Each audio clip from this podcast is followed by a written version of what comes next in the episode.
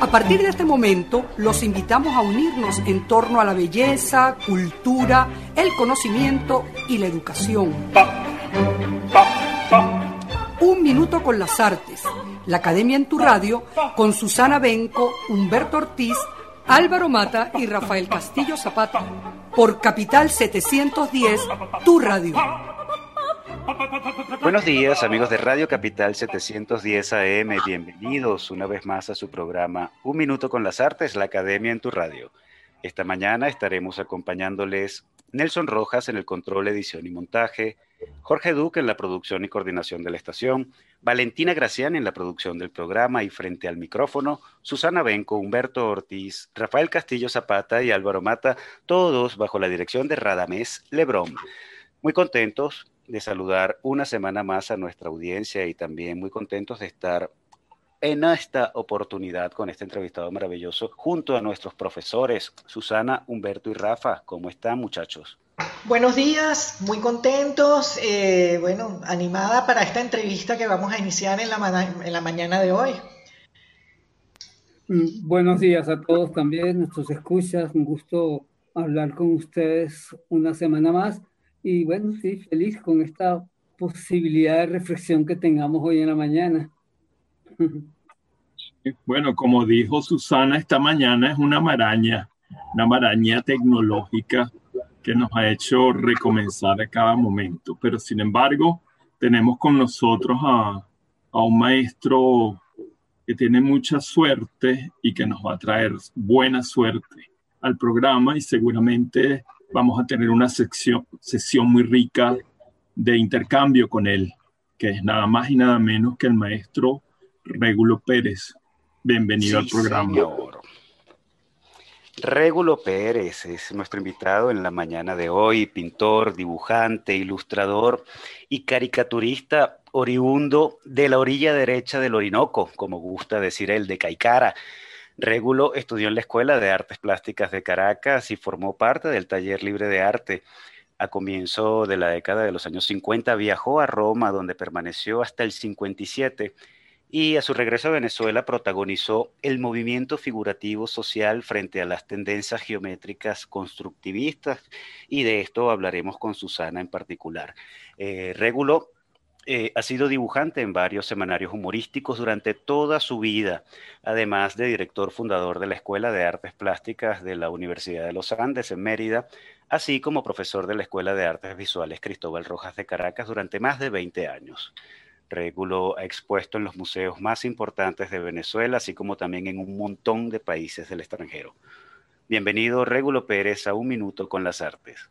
Muchísimas gracias verdaderamente por esta invitación que me permite conversar con ustedes. Quiero decirte que yo estuve de paso en Roma, en Italia, un, casi un año solamente. El resto lo, viví en París realmente y me moví en Europa, pero a mí me interesa. Tanto mejor. Sí, a mí me interesa porque tú sabes, mi, ya yo estoy de acuerdo con mis amigos en el sentido de cuando Alejandro Otero viene con su gran exposición homenaje a Picasso sobre todo, y partiendo de Picasso, eso conmovió el país verdaderamente. Es un momento de, del 40. Cafetera, de los, cráneos, etcétera, de Picasso. Evidentemente eso permitió abrir un nuevo camino en el arte venezolano, ¿sabes? muy clasicista, eh, cesaniano realmente, que era nuestra enseñanza, que nosotros eh, en ese momento cambió todo porque fue un movimiento en Alejandro Otero, Mateo Manaure, Guevara Moreno, González Boje, eran un poco mayor que yo, era realmente el menor de todos, la idea, porque yo entré el 5, el 545, entré yo a la escuela, y el 47 empecé a dibujar, a hacer caricaturas en los periódicos, porque yo siempre me emocioné mucho. Bueno, yo viví eso, esa emoción, pero no tuve de acuerdo con la, con la que, que fuese la abstracción geométrica. Yo estaba de acuerdo con la renovación total del arte, pero no de esa tendencia. Yo fui en tendencia realista, no realista socialista, sino realista social, por la naturaleza. Yo lo que estoy trabajando actualmente es pura naturaleza, por, por miles de cosas, porque las vivencias vienen y yo estoy con un balance de mi trabajo, porque yo, yo como nací en el centro geográfico de Venezuela, además también, ¿entiendes? Entonces, el lado derecho del Orinoco. Entonces, eso me permitió vivir en Orinoco, Amazonia, que es los tres estados, los tres estados venezolanos, que realmente son más casi la mitad de Venezuela Entonces yo me moví ahí en el Orinoco, dibujé por el Amazonas, dibujé en el Delta con una curiana motor, dibujé todo eso, y la selva la zarrapia, que posiblemente hay unas personas que no saben de la zarrapia. La zarrapia es un fruto extraordinario que es muy costoso y permitía al pueblo. Mi padre fue concesionario de la Zarrapia, vio por lo tanto, ah, qué bueno, qué emoción. Yo nunca imaginé que de niño, mira, la primera vez que yo asistí, porque mi padre era concesionario, y ese se, a recoger la Zarrapia en la selva, pero se iba todo el pueblo, tú sabes, ¿no? Con un avance y un apoyo de mi padre allá en la selva para recoger la Zarrapia, prepararla, calificarla, seleccionarla y enviarla a Ciudad Bolívar y de ahí a Europa y Estados Unidos, donde se precisaba, tú sabes, eh, ya componentes químicos para perfumes, cigarrillos, eh, Philip Morris, etcétera, eh, perfumes, incluso de postres, comidas, etcétera, de los chefs la utilizaron mucho y para perfumes es, un fijativo realmente y es un olor profundo que todavía cuando haya habido, cuando había en las casas entonces el aroma queda todavía, entonces es impresionante. Yo tengo una obra que se llama El Lord de la Zarrapia, que, que resume todo eso, tú sabes, el hecho de estar allá, de venir de nuevo, entonces con mi padre y divulgarla. Ahora yo, yo estoy haciendo un trabajo de balance de mi propia obra, pero sobre todo la naturaleza. Yo, y claro, como caricaturista, yo hice, empecé desde Fantoche, el, Fantoche 47, Zapata, por cierto, y yo empezamos casi juntos, ¿no? Entramos en la escuela juntos con Guevara Moreno, nosotros, eh, había una relación, porque yo, hay pocos pintores caricaturistas, pero no sé, uno, yo, yo, hago diferencia entre cada, la ilustración es una cosa, el dibujo es otra cosa, el dibujo en sí, porque cada osca en sí, no es que tú dibujas para pintar, no, la pintura aparte, el dibujo aparte, la caricatura, la ilustración, bueno, y, también sé escribir, leer y escribir, ¿entiendes? Y sobre todo describir las obras. Yo me, me permito describir en mis cuadros que hago, etcétera, a lo largo de este trabajo, que yo tengo 91 años, y como te digo, desde, que yo niño ya dibujaba, como todos los niños, porque yo no era mejor que otros. Todos los niños dibujan hasta un punto, que llegan cuando cerca de 10 años empiezan a imitar a los grandes, empiezan a perder la creación, la fantasía. Entonces, de ahí realmente el que va a ser artista sigue el camino del arte. Yo, yo además en mi pueblo, fíjate, el 45, mi padre, un intelectual, pero recibía fantoche, todos los periódicos de ese momento ilustrado Elite, por ejemplo, Elite, ¿no? Entonces yo leía Fantoche y ahí me entusiasmé con, con la caricatura. Y además yo hacía caricatura a la gente del pueblo, a los que supuestamente le, llamamos locos, que no eran para nada locos, al contrario, seres extraordinarios, yo hice de varios personajes y en fin, y todo eso me permitió ya la caricatura diferente, porque no hay que confundir una cosa con otra. Ah, yo quería justamente con ese punto, y te interrumpo, discúlpame. Gracias, no, no, al contrario, me encanta eso. Porque precisamente yo quería hacer una distinción de, de tu labor como dibujante, eh, bueno, por varias cosas, porque a ti siempre se te ha identificado como humorista, eh, que trabajas la sátira, la crítica, la política, en fin, como elementos identificadores de tu obra desde el punto de vista temático. Pero justamente hay esa otra parte que me voy a detener un poco en el aspecto eh, expresivo y formal, que es tu manera de trabajar la línea y el color, que de paso en ambos elementos eres muy contundente, lo manejas de una manera muy sólida y muy acorde precisamente en los ejes temáticos que tú has trabajado y que trabajas, pues. Y viene desde la caricatura, viene del humor, viene, en fin, de la obra política. Pero yo quisiera detenerme en el elemento sensible de, de, esos, de esos recursos, en particular, por ejemplo, en la línea porque hay un trabajo de dibujo que tú haces que es tan emotivo que es precisamente tus dibujos de animales. Y eh, me parece que es además una parte tuya que has hecho muchísimo, pero que al mismo tiempo es bueno rescatar que es tan importante como ha sido tu obra crítica y tu obra humorística. Eh, bueno, traigo esto a colación porque eh, mucha gente te conoce como el régulo político, cuestionador, pero eres también un, un régulo lírico, amante del color y de la naturaleza. Y por supuesto ahí viene pues toda esa pasión y tu conexión con Caicara del Orinoco, tus inicios, tus orígenes, eh, tus memorias. Y bueno, eh, era un poquito ese, ese punto que yo quería como eh, dejar o comenzar pues la conversación, que ya has adelantado mucho, porque de todo lo que has dicho todavía tenemos muchas cosas que podemos seguir conversando. Claro, porque fíjate, dame del dibujo, yo el dibujo es aparte, que mucha gente considera que hay que dibujar primero y colorear, para nada. El dibujo es dibujo aparte con sus propias cualidades.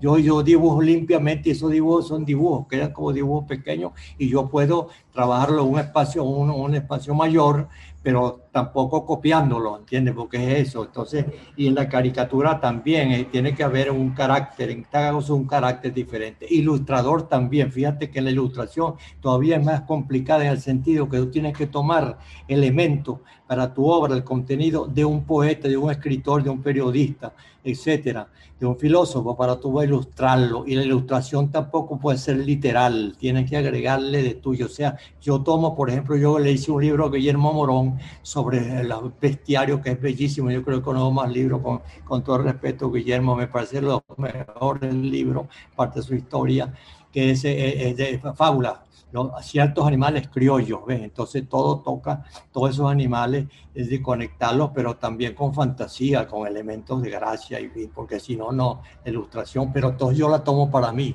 Ese elemento lo tomo, lo hago mío y no tiene ya después nada que ver con el creador. He, hecho también eh, sobre Gómez, sobre dictadores, eh, en fin, y tengo todo un trabajo de Gómez en su, en su mula, que por cierto fue el único que no bajaron de la mula, a Gómez. él murió tranquilo en su cama.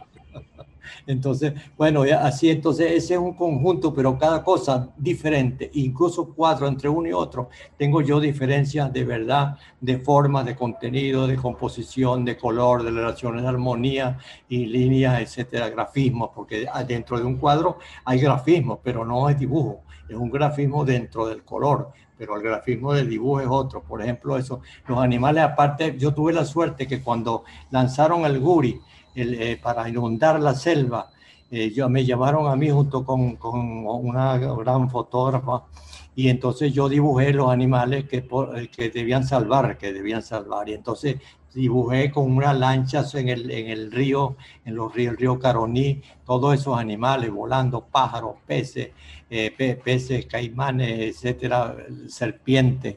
Bueno, eso me, además que yo, la cosa del animal, me, también me parte, cuando yo era un niño, había en mi pueblo un juego de lotería que yo siempre la digo porque fue fundamental para mí en mi trabajo, lotería de animalitos, que era una lotería como un bingo, pues 16 imágenes en cada cartón que tenían diferentes personajes, eh, etcétera. Vamos a ver, no solamente objetos, sino personajes y animales. Entonces yo, un momento dado, se, este, se, se, acabó la lotería porque se agotó, se, se, arruinó y yo entonces me permití hacerla yo. Entonces imitando a ese personaje que no sé quién fue, un humorista, eh, no venezolano por supuesto, que llegaba ya y yo hice entonces los cartones, hice de nuevo y entonces permitió hacer animales. Eh, entonces lo importante de la lotería, que los personajes de, de, la calle entraron en la lotería. Por ejemplo, en un momento había en, el, en la lotería un, personaje con escalera que llevaba, porque se trataba de, de, de mi, pueblo. La, la, bueno, la electricidad empezó, yo era niño, pero llegó en ese momento. Y entonces había mucho cortocircuito, salió un personaje con una escalera a, a arreglarla, ¿no? Entonces en, el, en la lotería decían parolero por las calles que la noche es tan oscura y temeroso el camino, o sea, una cosa poética. Y en, el pueblo estaba un personaje que hacía eso en la realidad, porque pasaba mucho, por lo que te digo. Entonces, ese personaje, en, vez del el lector, del el, canta, el cantor de la lotería, en vez de decir farolero, decía Marcial Infante, que se llamaba el personaje. Entonces, ese Marcial Infante entró en, ese, en, ese, en esas imágenes de la lotería y otros personajes. Y también el film, la película, que yo creo que tú lo sabes, que se llamaba El Anillo de los Nivelungos de Fritz Lang, que insólitamente pasaron mi pueblo, siendo yo niño, y la pasaba. Además, no había más películas, solamente esa película existía ya. Los sábados y domingos nos pasaban Sigfrido, La muerte de Sigfrido, La venganza de Crimilda, que eran imágenes extraordinarias, pues una, una película fantástica. Yo nunca yo no sabía que, quién era, pero cuando fui a París, entonces vi en, en un cine especial de arte la, la niña de Nibelungo, de Friesland. Entonces voy allá y entonces veo que es de Friesland, imagínate tú. Entonces, claro, Ahí, ahí fue al revés. Entonces los personajes de la película, donde había un dragón, por supuesto, Sigfrido combatió un dragón y había un muchacho que tenía los ojos brotados con un matracio, etc. Era feo y se llamó el dragón de la noche, o sea, el dragón de Sigfrido. Y Sigfrido, un tipo apuesto, buen mozo, se quedó Sigfrido, su nombre no me recuerdo, pero se quedó Sigfrido y el dragón andaban juntos en la calle. Bueno, ese tipo de cosas, que hay una fantasía dentro de una realidad, porque tú no puedes reflejar solamente la naturaleza, como decía André Lot, la naturaleza como punto de partida y no como punto de llegada. Y eso es lo que a través del el, el, el, cubismo francés, entonces ya pasó, entonces llegó el cubismo picasiano y bueno, pasamos a después a, a lo, a lo, a lo de Steel, etcétera, y vino toda la atracción geométrica. Maestro, lo, lo, voy a interrumpir un momento porque debemos cumplir con la pauta de la emisora. Y, muy largo, sí. Y no, vamos a continuar ya esta conversa al regreso, pero primero vamos a escuchar esta maravilla, Régulo, Fuga con Pajarillo de Aldemaro Romero, y ya regresamos.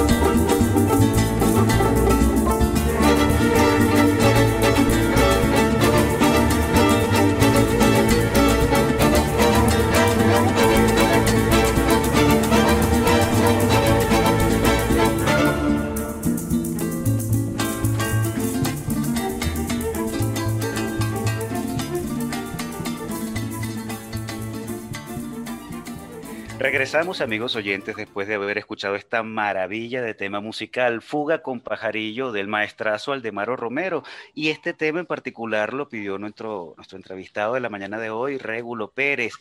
Régulo, eh, fue amigo de Aldemaro Romero y también de su hermano Godofredo Romero, el fotógrafo. Regulo, quisieras evocar un poco la relación con los hermanos Romero y este tema en particular, ¿qué evoca para ti?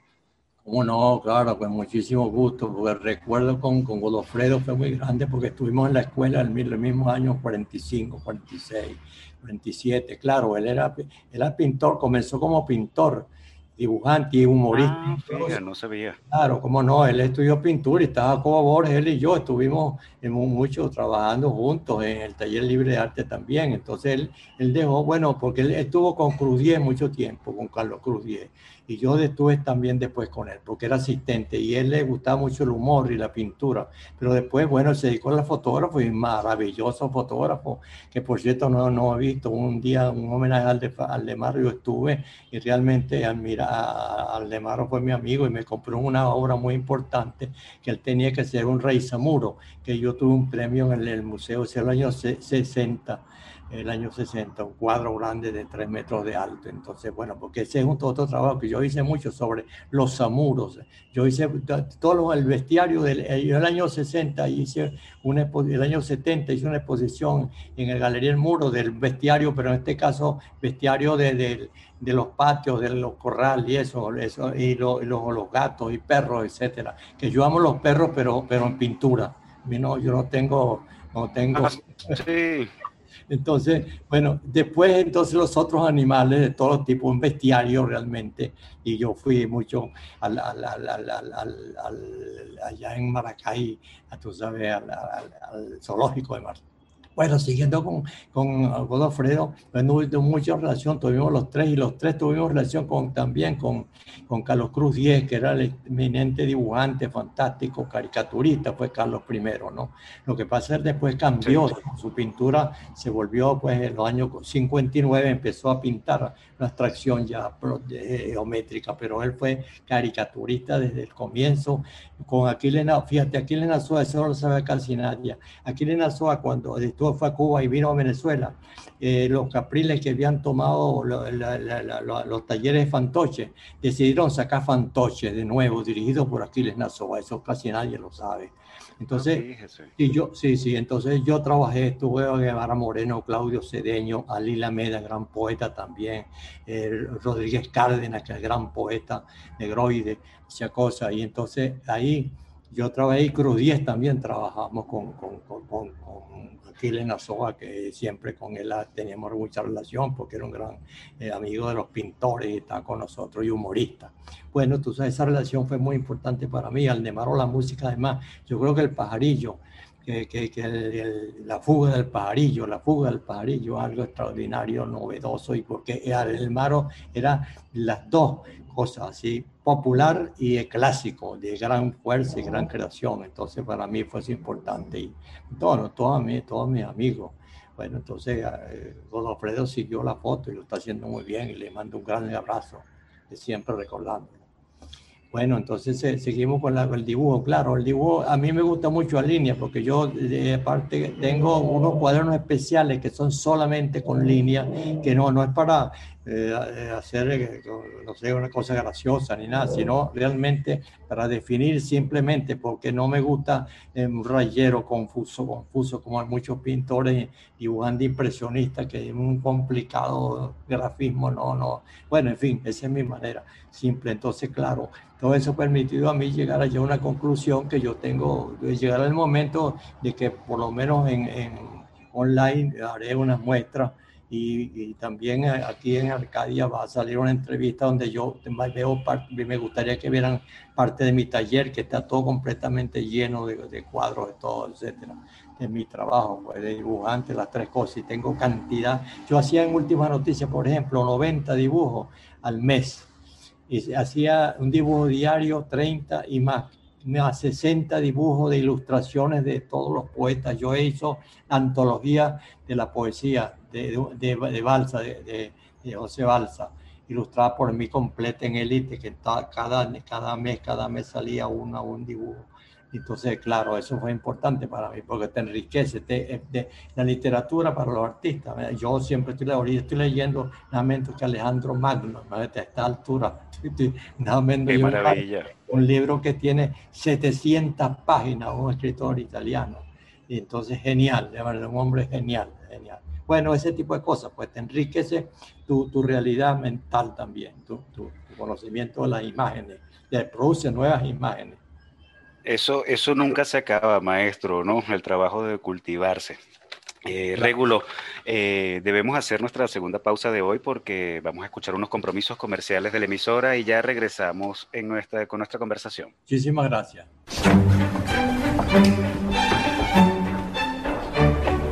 No se aparten del dial, ya regresamos en Un Minuto con las Artes.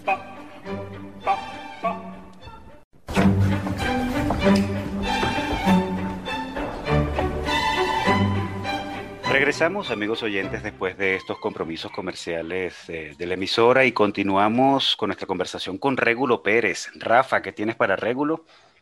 Retomando un poco lo que el maestro acaba de vincular, la relación entre los artistas plásticos y la poesía y los poetas, los escritores, y la riqueza que ha habido históricamente en ese intercambio, que es un intercambio muy viejo, ¿verdad? Que podemos remontarnos muchísimo en el tiempo para establecer esa rica relación entre poesía y pintura. Y eso me hace recordar un poco eh, a Baudelaire, que fue uno de los grandes poetas del siglo XIX y uno de los grandes fundadores de la modernidad, que era un gran amante, por un lado, de Gautier, de Victor Hugo y al mismo tiempo un admirador ferviente de Delacroix y que su trabajo estaba vinculado a lo que él veía también en la pintura y como el poema era un diálogo también con la manera de hacer el cuadro en el caso de Delacroix, que para él era el maestro, digamos, del color, del, diseño a través del color.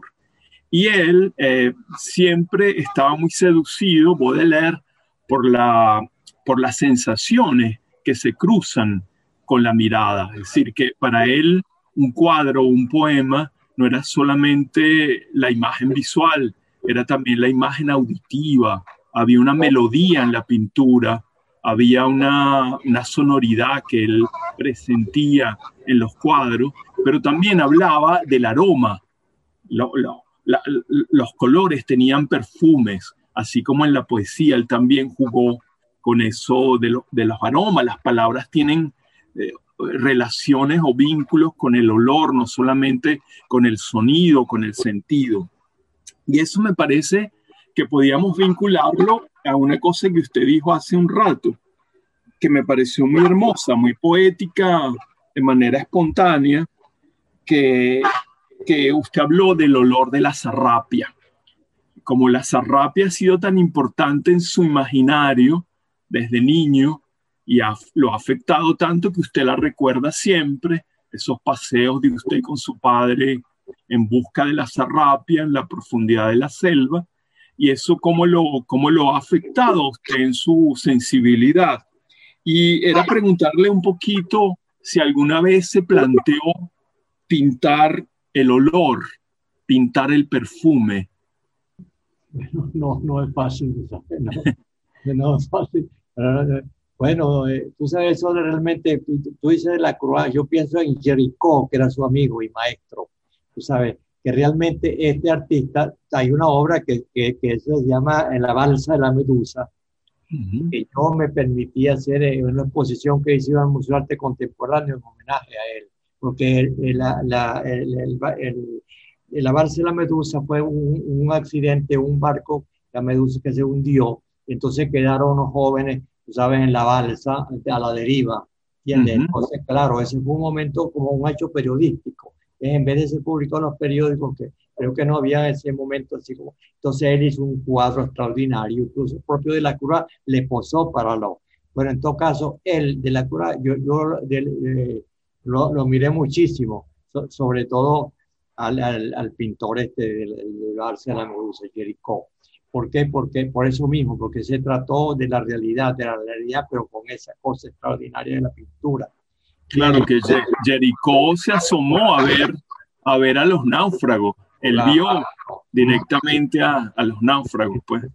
Y pintaba también caballo de carrera y ese un mató accidentalmente. Bueno, pero el otro que, poeta que tú, eh, me gustaría hablar de Guillaume Apollinaire, que era amiguísimo de Picasso, que justamente Picasso se ligó a grandes como poeta, él, eh, a Luis Aragón, Paul Eluard, todos esos poetas fueron muy amigos de él. Entonces, él incluso este, hizo ilustraciones y también, Picasso hizo de todo. En todo caso, eh, Guillermo Apollinaire con el surrealismo, porque era crítico de arte también, aparte poeta, pues eso fue extraordinario. La relación de la poesía con la crítica de arte, que es necesario. la crítica de arte tiene que ser también inventiva, creativa, y no que su, el sugerirle al artista que, que va a hacer o que, sino a partir de él se le interese y, y si hace la crítica debe ser una crítica justa de verdad. Bueno, Apollinaire hizo, además, él, la palabra surrealismo fue el quien la anotó por primera vez.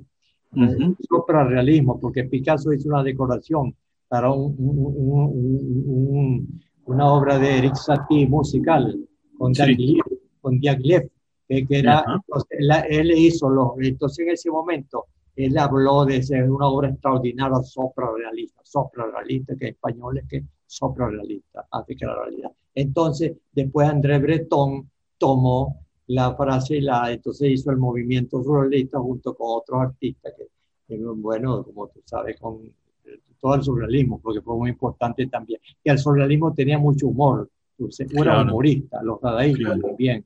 Dalí fueron el más grande humorista. Yo, yo tengo siempre con Dalí ciertas reservas en el sentido que yo es un pintor genial clásico, pero clásico, pero es humorista es un clásico surrealista, no hay pintor como él, él es un surrealista, él, mismo dice pues, hay dos frases de él, que cuál es la diferencia entre un loco y yo, es que yo no soy loco.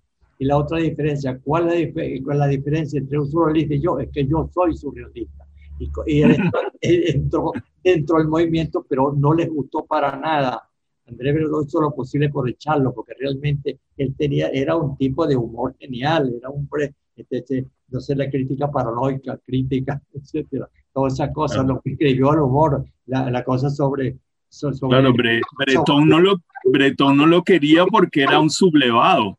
Claro, claro. Dalí, Dalí le llevaba la contraria, pues.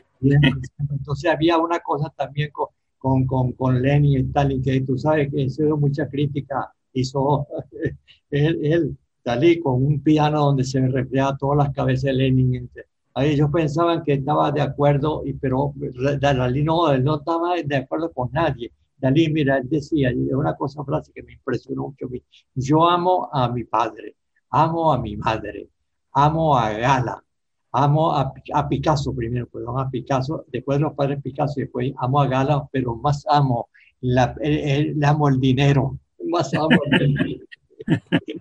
es un descarado, pues, pero de humor. Claro. Exacto. La, la, obra sobre Millet, la obra de tú sabes, el Ángelo, que para él la, fue la obra más pornográfica que existe en la pintura y lo demostró además con un libro que se llama, eh, ahorita no me acuerdo, pero la, la, Millet, pues, sí. la, la, Sí, esa obra. Entonces, bueno, yo con, volviendo a mi trabajo, eso que dices tú es verdad, tiene, eh, todo tiene que haber una poesía, no el realismo. Este, por ejemplo, pintores realistas como Courbet. Courbet un gran, él abrió el realismo en pintura, el realismo con la naturaleza, era un hombre de una fuerza espectacular, Courbet. Y entonces su taller se llenó de gente y él pintaba todo lo que llevaba, llevaba el entierro de Ornán, todo eso su vida fue socialista, fue, fue perseguido, incluso huyó de, de, Francia porque querían eh, acusarlo de que tumbó la, la columna Vendôme para hacer los cañones, entonces que fue falso. Bueno, todo, todo ese tipo de cosas, ¿ves? es la lucha de los pintores en Francia y ahí, ahí sigue, y sigue. Bueno, entonces para mí, hablando ya de mí concretamente, y me perdona porque yo creo que eh, yo he hecho tres cosas, que el Monte Roraima para mí ha sido importante. ¿ves? Tengo tres tres elementos. El Monte Roraima primero, que es el mundo perdido. El mundo perdido es el libro de Conan Doyle, que él se, se pasa ahí, pero y aparecen dinosaurios, monstruos apocalípticos, salvajes. Entonces yo, yo escribí una cosa que se llama eso, el mundo encontrado en el mundo perdido, el arte encontrado en el mundo perdido, porque es algo espectacular. Yo estuve con Charles Breve Caría, que es amigo mío, y fuimos, subía ya con su equipo, y mira, las piedras, hay, hay, una, hay una cantidad de piedras como esculturas, esculturas naturales, tan bellas como los ingleses, como todos los ingleses. En fin, entonces yo decía eso, bueno, ese es el arte que, que aparece de, la naturaleza y de la imaginación. Eso tiene un nombre que se llama pareidolia, pareidolia que tú ves una mancha, como decía Leonardo da Vinci, las manchas empieza a ver personal. Bueno, entonces eso, después entonces el Orinoco, el río Orinoco para mí es fundamental. Tengo como por lo menos más de 100 obras sobre el río Orinoco, las piedras del Orinoco, ¿entiendes? Entonces con, los, con los jeroglíficos, con los petroglifos, eh, y además la otra es la Zarrap, esas tres, esas tres obras, y me gustaría invitarlas a ustedes de una manera que pudiéramos conversar también ya personal entre nosotros, todos los que están acá presentes, aquí frente a mí, los invito a mi taller cuando ustedes quieran venir. Y Susana, sobre todo, que estuvo conmigo en la escuela de arte cuando era una niñita, y perdón. Entonces, me gustaría hablar, conversar y que vieran pues, imágenes en las obras mías. Pues, bueno, fantástico, eso, es una cita futura. Claro que sí. bueno, claro, claro, de verdad y está muy bien mi taller ahorita bien organizado, el líder del moral que mi esposa me ha organizado todo y bueno, como ustedes saben, la mujer siempre es la que hace todo. Claro. Hace todo lo bello. Entonces, para ti, a mí me gustaría que tú, tú tienes por una relación también muy importante con la arte plástica, que es importante. Y la crítica de arte, que me parece excelente, a que ahora hay una, parte, hay una asociación seria. Por ejemplo, yo tuve mucha relación con Rafael Pineda, que nació en Ciudad en, en, en, en, él nació en Guasipata, Rafael. Entonces, claro, hicimos allá, creamos un museo, eh, hicimos, viajábamos, pero hacer conferencias allá, discutir. Cuando la época Andrés Velázquez, hicimos cantidad de cosas con poetas, escritores, amigos, etcétera. Entonces, eso es importante. Rafael Pineda es uno de los escritores que ha, trabajado más las artes plásticas. Toda su obra sobre la pintura grande, mi querido, sobre cosas mías, pero hay una gran cosa, una cosa grande de, de, Pineda que se llama las esculturas en el mundo, las esculturas de Bolívar en el un libro increíble que él tenía terror al avión, le daban temblores. Bueno, eso es la relación del, del poeta con, con, la pintura, con el arte y con la crítica del arte. Ahí, ahí hay esos tres elementos son muy fundamentales para que eh, ver el arte, a, enseñar a ver el arte, que se vea de otra manera, no, no que, bueno, este, tú sabes tal, tal cosa, que describen así de una manera que no corresponde. Bueno, querido, querido maestro, ah, eh, ah. nos queda muy poco tiempo y, el, y nuestro querido compañero Humberto le quiere hacer una... una... Ah, ¿cómo no? Maestro, yo, yo quería preguntarle que me comente hay una frase que me llamó mucho la atención cuando, cuando estaba como buscando el material suyo, que la dijo usted en un momento, en el momento en que, en, el, en, el, momento que renuncia al primer Premio Nacional de Artes Plásticas en el 1972, en la época de Caldera. Pero la, la pregunta va sobre una frase que usted sale ahí que me gustaría como, que creo que es muy importante en este momento y que, y que, y le, para preguntarle si sigue manejando esta misma idea. Usted dice ahí que un artista verdadero debe gestionar su propia cultura. No sé, cómo esa, eso me provocó una reflexión interesantísima y con todo lo que usted ha hablado aquí, wow, esto es como que se me crece esa, esa frase, se me pone inmensa. Quería como no, claro. de su comentario actual sobre esa frase. Uno se, se nutre de, de, todo lo que hablamos de poetas, de, de escritores, del mundo, del arte, de la realidad tiene todo, pero siempre hay una naturaleza de uno personal que interpreta, porque claro, un pintor y otro interpretan, por ejemplo, el cerro Cezanne, que interpretaba de una manera, además había que ver de todo completo, por ejemplo, eh, Cezanne vio el, el, cerro de la Monte Victoria como, un, como si fuera una escultura, que le sí, todos los ángulos, ¿no? En cambio aquí tenemos a mi, a mi, que hizo eso. maestro, mi gran maestro Cabré de aquí y del otro lado Reverón, entonces cada uno pintó su lado, la falda, cada uno su falda, una falda impresionista y una falda eh, postcubista, ambos, pero esa es la naturaleza, te da muchas cosas a ti, ¿sabes? Te, te, te logra enriquecer y, y esa libertad todavía eh, es el punto importante en el arte, supongo yo, que usted como profesor de arte, eso es lo, lo, que, se estimula, ¿no? Sí, sí, es importante, es importante porque si no, porque un alumno, uno, mira, el, arte realmente, bueno, son pintores autodidactas que son extraordinarios también, hay muchísimos, hay tipos geniales que, que son autodidactas, pero bueno, se aprendieron su lenguaje y personal, muy personal. Por ejemplo, Bacon es un pintor que, bueno, estudió él, pero un tipo muy, muy personal. Eso es importante, tú saques todo tus tu cosas oficios, efectos, efectos, tus cualidades. A mí me parecen los más grandes pintores por eso, porque es a veces hasta chocante, violento. Esa violencia le pega a uno fuerte, pero esa es su personalidad. Y entonces, cada, entonces hay otros poetas diferentes, pintores, que reflejan un mundo ya poético. Como Fernán Leger, por ejemplo, reflejaba los trabajadores de una manera, ve, era un pintor realista, socialista, incluso social, que pintaba a los obreros como unos andamios creando elementos. y después hace esas cosas abstractas color que son hermosísimas, ¿no? Ah, el color. Ese juego extraño que tiene Leyer ahí. Sí. de los obreros, tú sabes, los andamios. Y también, ah, por cierto, yo tuve, y de eso voy a contar porque es muy importante para mí. Cuando, cuando murió Fernand Lede, yo estaba en París, en, en, las afueras de París, en, en un parque ahí. Entonces, murió Leye. Y como yo era mirador de Leye, eh, eh, nosotros habíamos en la escuela de Bellas Artes, había un, pintor que también asistía al taller de Leye, que era un, japonés, japonés americano. Entonces me dijo, Régulo, acaba de morir Leye, que era su maestro. ¿Cómo va a ser? Digo yo, no, no, vamos allá. Y fuimos allá al entierro de Leye, que es en los alrededores de París. Suribet se llamaba. Entonces fui a su taller, ya estaba un gentío, por cierto, estaba Sofía Inver allí, en persona, y estaba Aragón, estaban todos los poetas, escritores, ahí entonces yo vi su bellísimo, tenía una ceiba gigantesca y con, con, unos murales de Calder.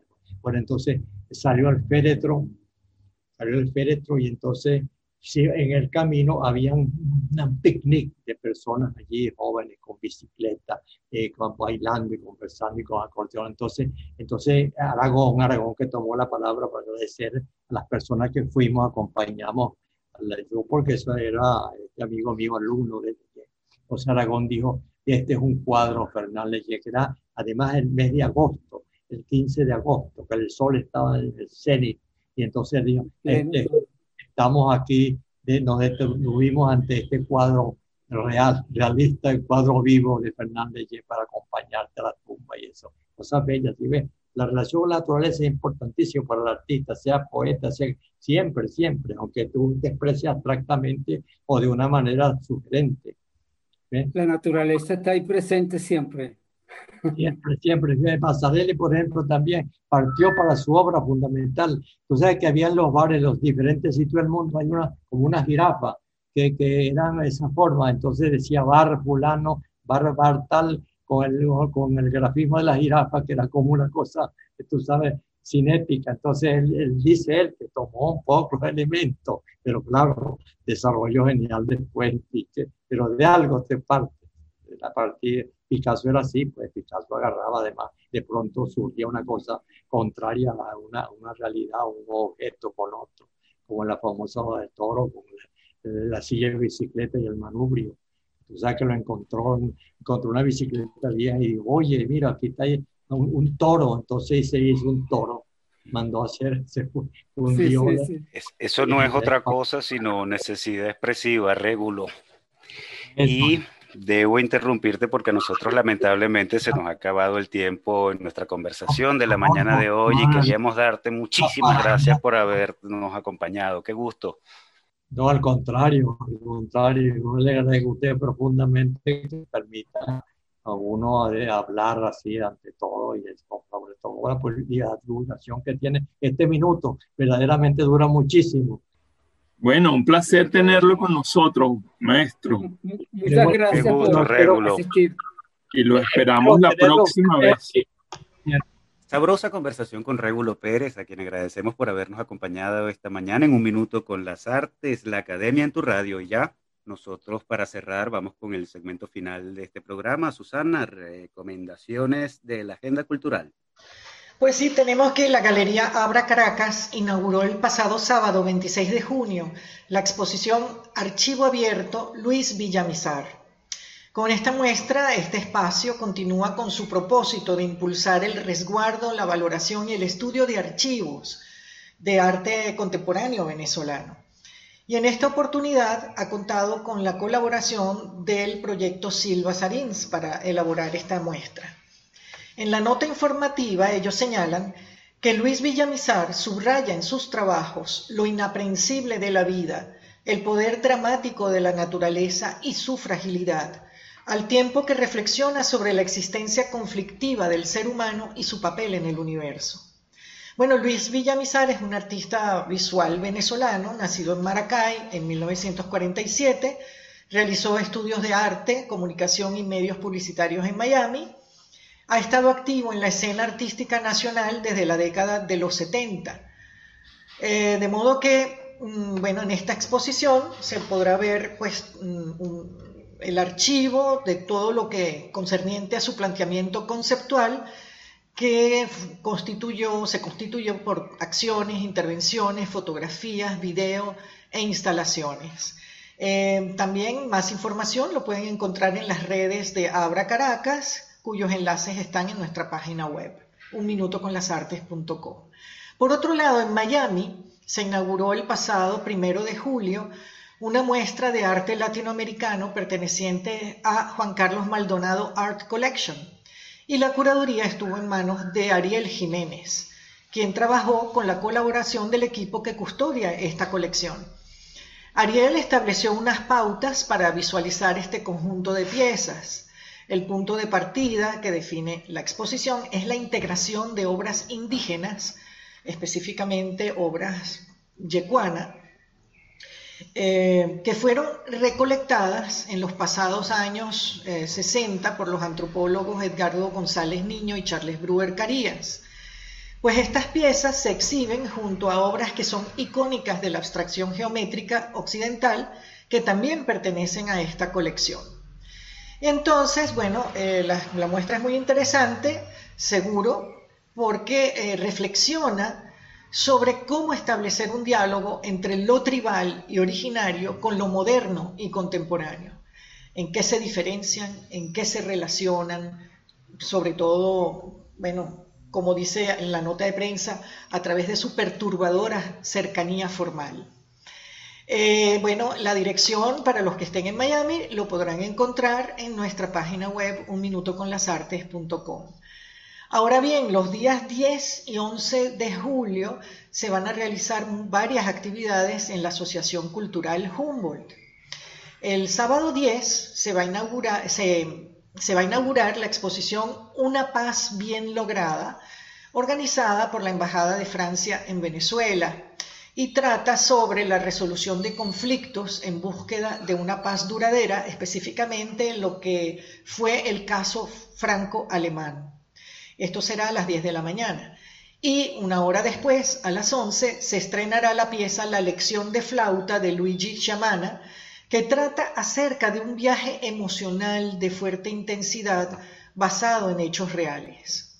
Es a partir de unas sencillas lecciones de flauta que se desarrolla la amistad y amor entre Friedrich de, Prusia, joven príncipe heredero, y el teniente Johannes Hermann von Katte. Ambos fueron capturados y sentenciados a muerte por decapitación bajo la acusación de complotar contra la corona. A las 4 de la tarde habrá un recital por el 20 aniversario de la Escuela de Música Mozarteum con Arnaldo Pisolante y el domingo 11 será la segunda función de la lección de flauta. Bueno, pues las, eh, las, entradas se pueden adquirir en las taquillas de la Asociación Humboldt o escribir al correo de la asociación, que encontrarán también cuál es en nuestra página web Un Minuto con las Artes. Eh, por otro lado, la Fundación para la Cultura Urbana anuncia la apertura de la convocatoria 2021 del Premio Anual Transgenérico. Este concurso se propone impulsar la creación literaria en cualquiera de sus géneros y promover todos los fenómenos culturales urbanos. El jurado está conformado por Magdalena López, ensayista, novelista, investigadora, profesora de la Universidad de Kellogg's, Cecilia Rodríguez, también ensayista e investigadora, directora del Magíster de Literatura Hispanoamericana eh, de la Universidad Austral de Chile, y el escritor venezolano Luis Carlos Azuaje, ganador del certamen en 2020. Eh, los manuscritos, por supuesto, tienen que ser inéditos y serán recibidos desde ya el pasado primero de julio al 30 de septiembre. Otra convocatoria es la del 12, 12 Salón Nacional de la Coexistencia. Lo hemos mencionado en otra agenda, pero en esta ocasión ellos ampliaron la convocatoria. La nueva fecha será hasta el 11 de julio, hasta la medianoche. Allí podrán enviar sus piezas en las categorías diseño gráfico, ilustración y fotografía. El propósito de este concurso es el rescate y divulgación de los valores humanos en uso de una conciencia ciudadana y la libre expresión. De modo que, eh, bueno, es un salón que tiene amplia cobertura y eh, se ha dado chance pues a que más personas puedan participar ampliando la fecha de entrega de los trabajos. El jurado lo conforman profesionales reconocidos en el área a nivel nacional e internacional. Está en diseño gráfico Manuel Mago González Ruiz, Héctor Donacimento y Juan Madrid, en fotografía Fabio Cutica, Romina Henlin y Juan Toro Díez y en ilustración Abilio Padrón, Lía Di Luca y Ruslan Leiva Ferrer. Todos los detalles, las bases del concurso, la temática, eh, está en la página web de espacio anafrank.org, que son ellos quienes organizan esta, este salón de coexistencia. Eh, y todos los datos lo podrán encontrar en nuestra página web unminutoconlasartes.com. Y por ahora ya creo que es bastante por esta semana. Será entonces en la próxima que veremos otras novedades que, están en camino. Estupendo, Susana. Y nosotros, amigos oyentes, de esta manera llegamos al final de su programa Un Minuto con las Artes, la Academia en tu Radio, transmitido por Radio Capital 710 AM. Estuvimos con todo el gusto acompañándoles en el control de estudio, edición y montaje Nelson Rojas, en la producción y coordinación de la emisora Jorge Duque, en la producción de Un Minuto con las Artes, Valentina Graciani y un gusto compartir con ustedes Susana Benco, Humberto Ortiz, Rafael Castillo Zapata y Álvaro Mata, todos bajo la dirección del, del gran Radames Pepe Lebrón. Invitamos a nuestra audiencia a seguirnos en Instagram a través de arroba un minuto con las artes y también por nuestra plataforma web www.unminutoconlasartes.com. Será hasta el próximo miércoles. Y hasta aquí, un minuto con las artes. La invitación es para el próximo miércoles a las 9 de la mañana por Capital 710, tu radio.